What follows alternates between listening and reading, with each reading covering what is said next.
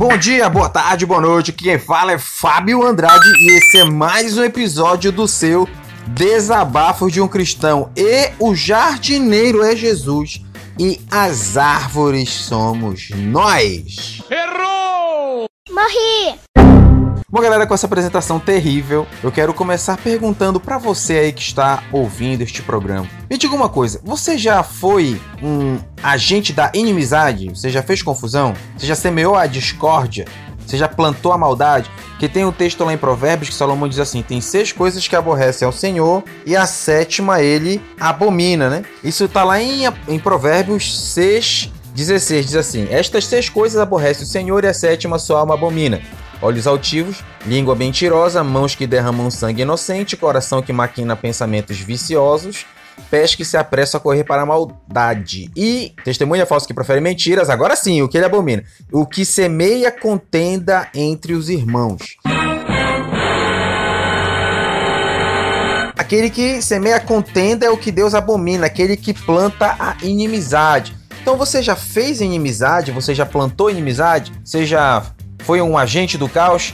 Enquanto vou jogar musiquinha, você pensa nisso e já volta comigo, porque hoje o tema do episódio é o Deus da inimizade.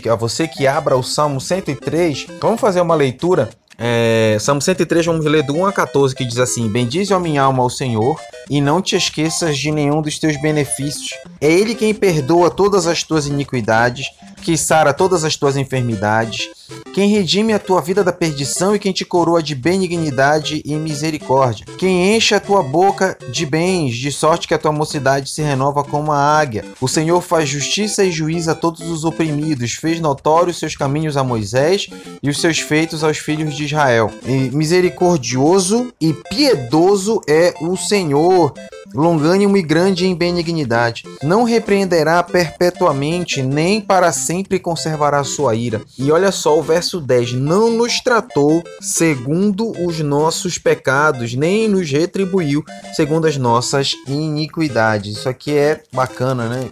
Já pensou se Deus fosse tratar a gente conforme nossos pecados? Vamos seguindo. Pois quanto o céu está elevado acima da terra, Assim é grande a sua misericórdia para com os que o temem. Quanto está longe o Oriente do Ocidente, assim afasta de nós as nossas transgressões. Como um pai se compadece de seus filhos, assim o Senhor se compadece daqueles que o temem, pois ele conhece a nossa estrutura, escritura, pois ele conhece a nossa estrutura e lembra-se de que somos pó. Então eu quero começar é, abordando sobre esse salmo. Vamos começar pelo verso 14. O salmista diz assim: Pois ele conhece a nossa estrutura e sabe que somos pó. É interessante esse texto porque o salmista aqui ele estava é, remontando, fazendo o povo relembrar do tempo do Egito. Porque esse, esse termo cheios de pó vem do, do, do termo, essa expressão, na verdade, cheios de pó, vem do termo rapirus. Rapirus era um termo pejorativo, era um apelido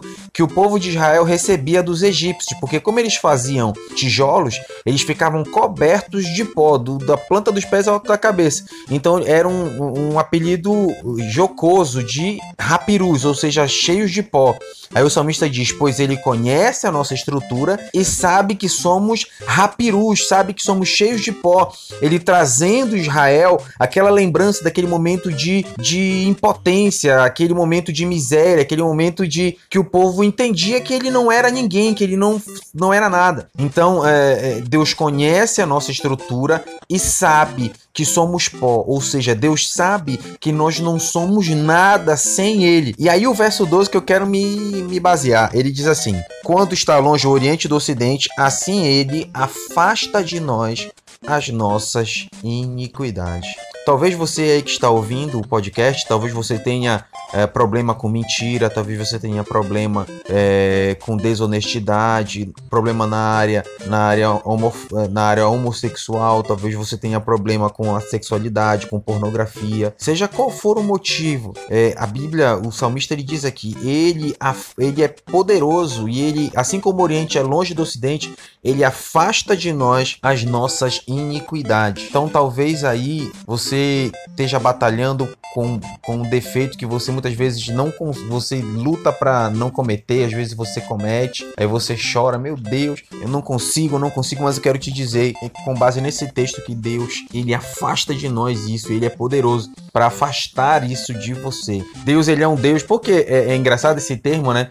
Deus, o, o Deus da inimizade, que é o tema do podcast, mas é dessa inimizade que eu tô falando um Deus que afasta, ele gera inimizade entre você e o pecado, entre eu e o pecado, entre nós e o pecado. É, eu queria re relembrar aqui com você ouvinte, é, tem um texto lá em Gênesis, capítulo 3, quando o texto de capítulo 3 ele fala da queda do homem, né? Então, a, Adão está, Adão é, Deus criou o, o mundo, no sexto dia fez o homem, no sétimo descansou, e aí criou Adão. Só que Adão, ele estava sozinho, então Deus diz assim, eu vou criar uma, uma pessoa para estar com ele, né? Eu vou criar uma, uma mulher, uma auxiliadora. Ele cria a Eva, né? Devia ser uma, uma Lívia Andrade, né?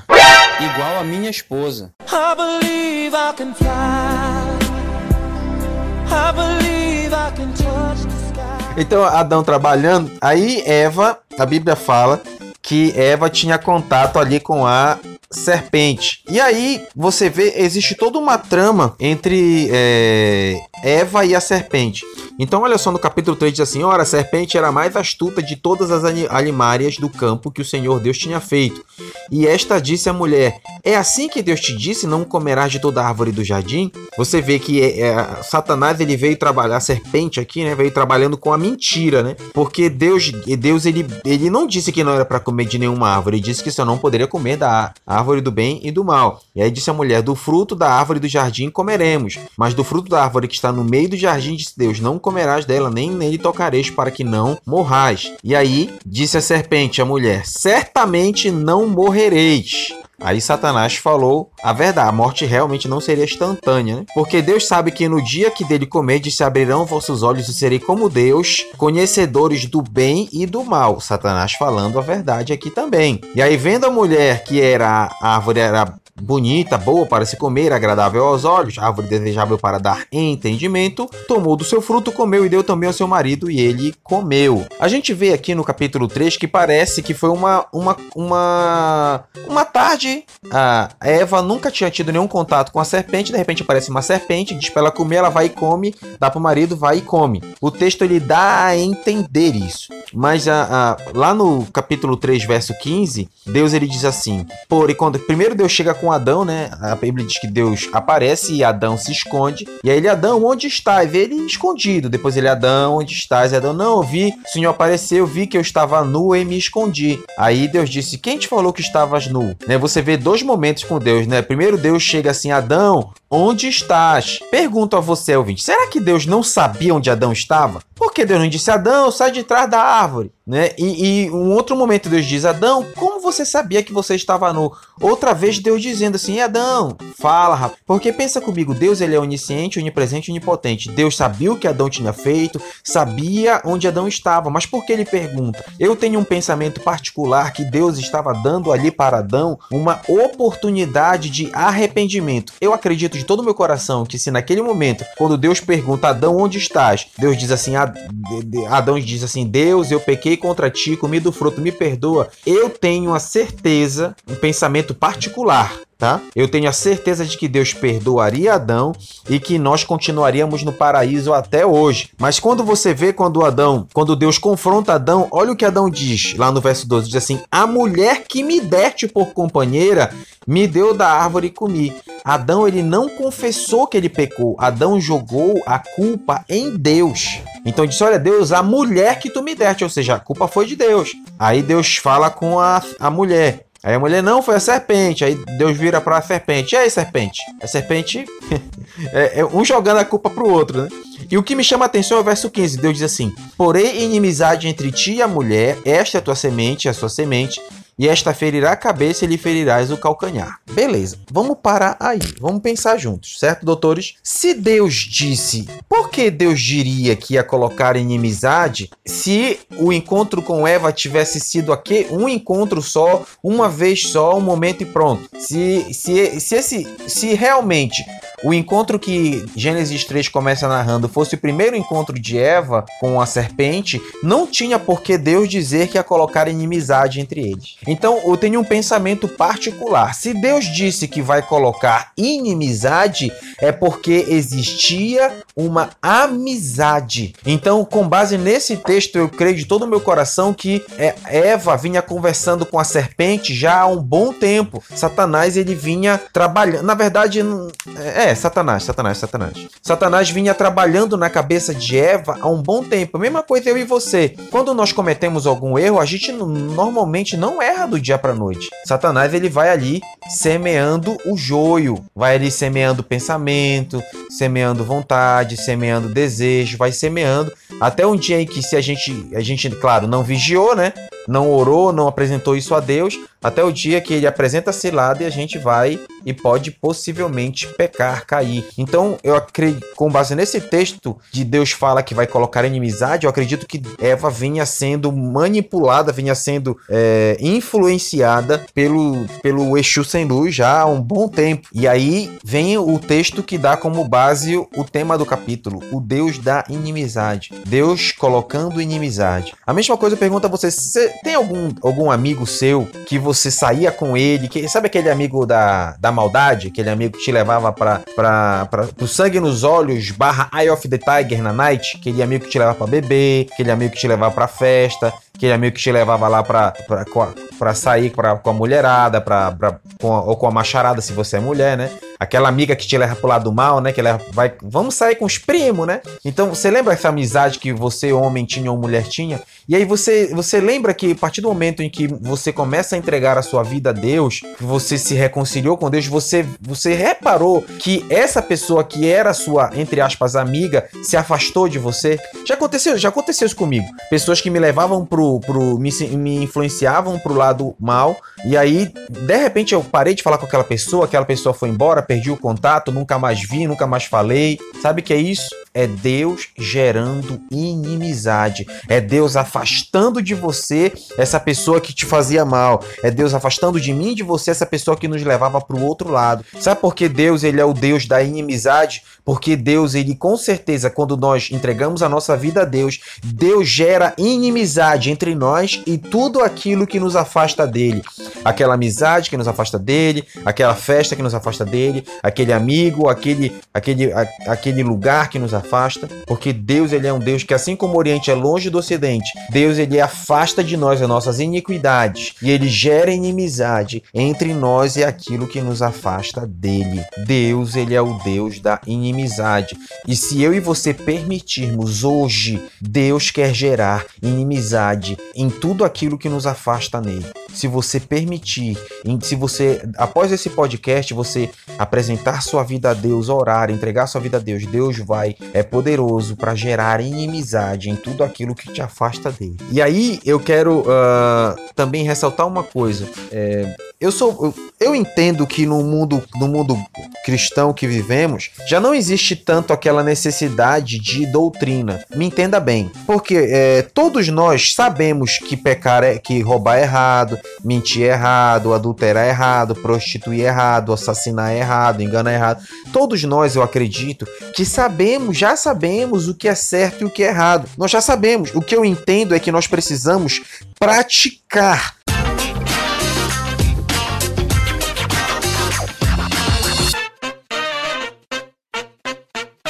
nós precisamos praticar o certo. Eu lembro quando eu estava em Marabá, foi muito engraçado. É... Eu sempre, a gente tem sempre o compromisso de um dia regravar esse podcast, que é o podcast Usos e Costumes, que de vez em quando a gente fala aqui no vídeo, no nosso canal ou aqui no programa, que uh, nós cada um foi do, do DDUC, nós fomos em várias igrejas para ver a, a parte litúrgica e gravamos um episódio sobre isso. Lá em Marabá eu lembro que eu estava, eu fui encarregado de, de ir na igreja cristã do Brasil, a igreja do Então uh, lá eu tive dois momentos que eu sentei frente a frente lá com o ancião da igreja, que lá eles não tem pastor. Né? Então eu sentei com o ancião e nós começamos a conversar sobre fé, batismo, essas coisas. E ele me falou uma coisa que eu achei muito interessante. Ele disse: Fábio, o Brasil precisa aceitar a Cristo? Aí eu, eu prontamente disse: Claro, o Brasil precisa aceitar a Cristo. Ele disse: Mas eu vou te perguntar: o, o, o, o Brasil não. As pessoas no Brasil, é claro, tem tribo de indígenas, por exemplo, que tal tribos afastadas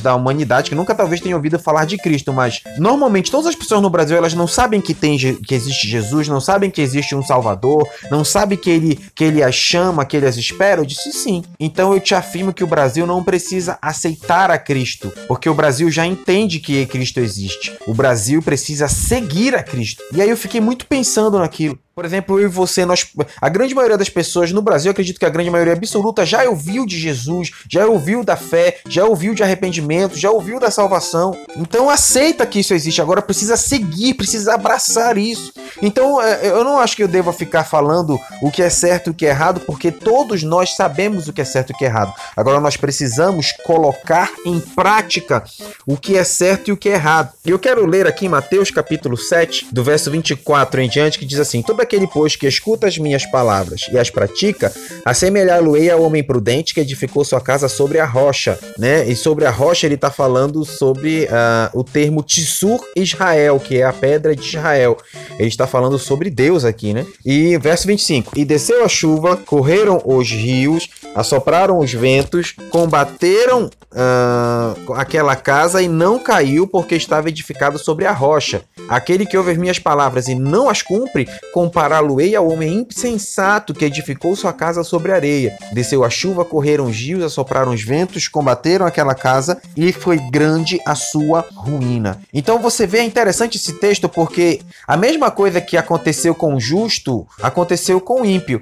Assopraram os ventos, veio a tempestade, vontade tentou derrubar a casa. Só que a casa do justo não caiu porque ele colocava em em prática as palavras de Cristo, ou seja, ele edificou sua casa sobre a rocha. Só que a pessoa que não segue a Cristo, que não põe em prática as palavras de Jesus, é aquela pessoa que edifica sua casa sobre a areia. Então bate vento, bate tempestade e cai. Então a mesma coisa que aconteceu sobre o justo acontece sobre o injusto. Só que a grande diferença é que um praticava as palavras de Cristo e outro não praticava. Olha, você lê a Bíblia na sua casa, com certeza você deve ouvir o programa de rádio, ouvir, ouvir a Bíblia na rádio, ouvir a Bíblia na igreja, ler a Bíblia em casa, ouvir a palavra de Deus de um colega, de um programa, de um vídeo, de um filme. Então, todos nós ouvimos a palavra de Deus em algum lugar. Só que o importante, o mais importante, não é eu ouvir a palavra de Deus. O mais importante é eu praticar. Tá certo que a Bíblia diz em Romanos que a fé vem pelo ouvir e ouvir a palavra de Deus. Concordo, ouvir é importante. Mas lá em, em a, lá em Romanos capítulo 2, você pode abrir lá rapidamente. Romanos 2, no verso 13, diz assim: Porque os que ouvem a lei não são justos diante de Deus, mas os que praticam a lei antes de ser justificado. Paulo estava falando, fazendo um, um, paralelo entre a lei e, e, a justiça, e ele diz assim: não adianta você só ouvir se você não praticar. A própria palavra diz: não ser pois, somente ouvintes, mas praticantes da palavra de Deus. Então, nós, nós ouvimos a palavra de Deus, nós não temos que somente ouvir, nós temos que colocar em prática aquilo que Deus nos fala. Porque eu colocando em prática aquilo que a palavra me diz, eu também vou estar permitindo que Deus gere inimizade entre mim e aquilo que me afasta dele. Então, Deus, ele é o Deus que ele quer gerar inimizade. Deus quer afastar de nós trans, nossas transgressões. Deus quer afastar de nós aquelas pessoas, lugares, programas ou qualquer outra coisa que nos afaste dele. Agora, para isso, nós precisamos ouvir a palavra de Deus, porque por ela vem a fé, e não somente ouvir a palavra de Deus, mas praticar a palavra de Deus, que é o mais importante. Não ser dispôs somente ouvinte, mas praticantes da palavra de Deus. Então Deus ele quer gerar inimizade, mas entre nós e o que nos afasta dele. Mas para isso nós precisamos de colocar a nossa vida diante dele, pedir perdão pelos nossos pecados, ler a palavra, estudar a palavra, ouvir a palavra e acima de tudo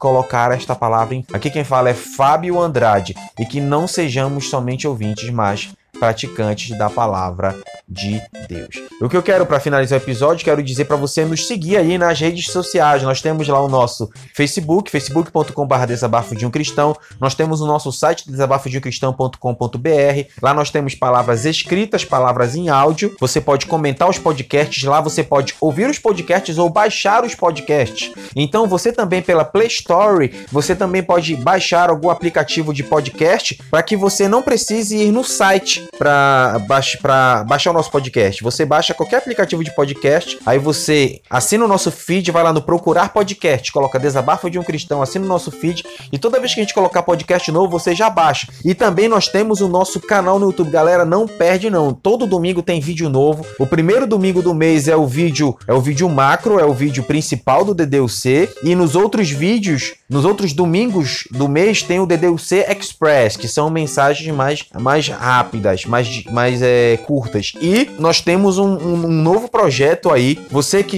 é novo na fé, novo convertido, nós temos um projeto bem legal pro nosso canal. Acompanhe a gente aí, não deixe de seguir. Vai lá no YouTube, Desabafo de um Cristão. Muito obrigado e valeu!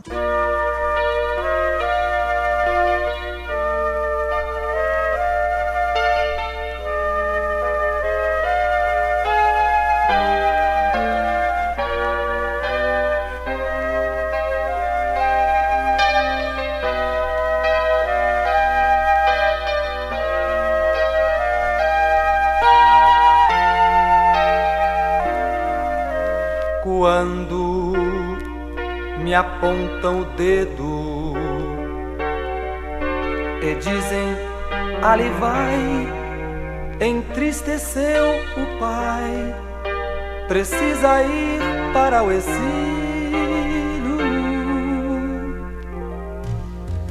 Quando me ferem e gritam: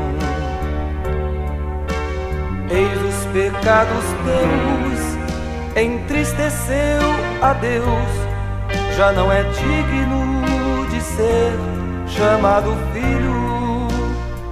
Eu corro até Jesus, só dele eu necessito tanto. Me agarro a orla do seu manto e ali derramo as minhas lágrimas, meus ais ele me estende a mão,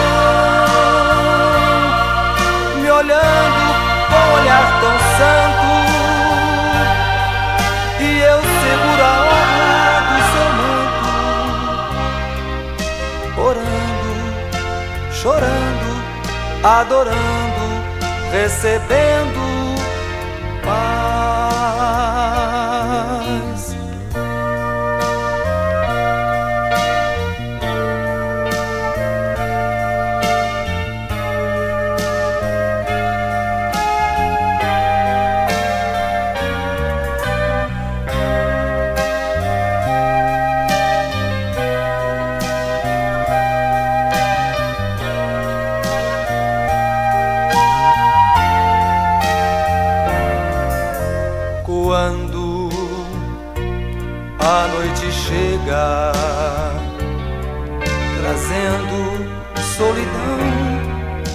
dói meu coração e eu choro em meio às provas. Quando, quando as lágrimas descem e os amigos se esquecem que eu existo, eu corro, sim, eu corro para Cristo eu corro até Jesus, só dele eu necessito tanto. Me agarro a orla do seu manto. E ali derramo as minhas lágrimas, meus raios Ele me estende a mão,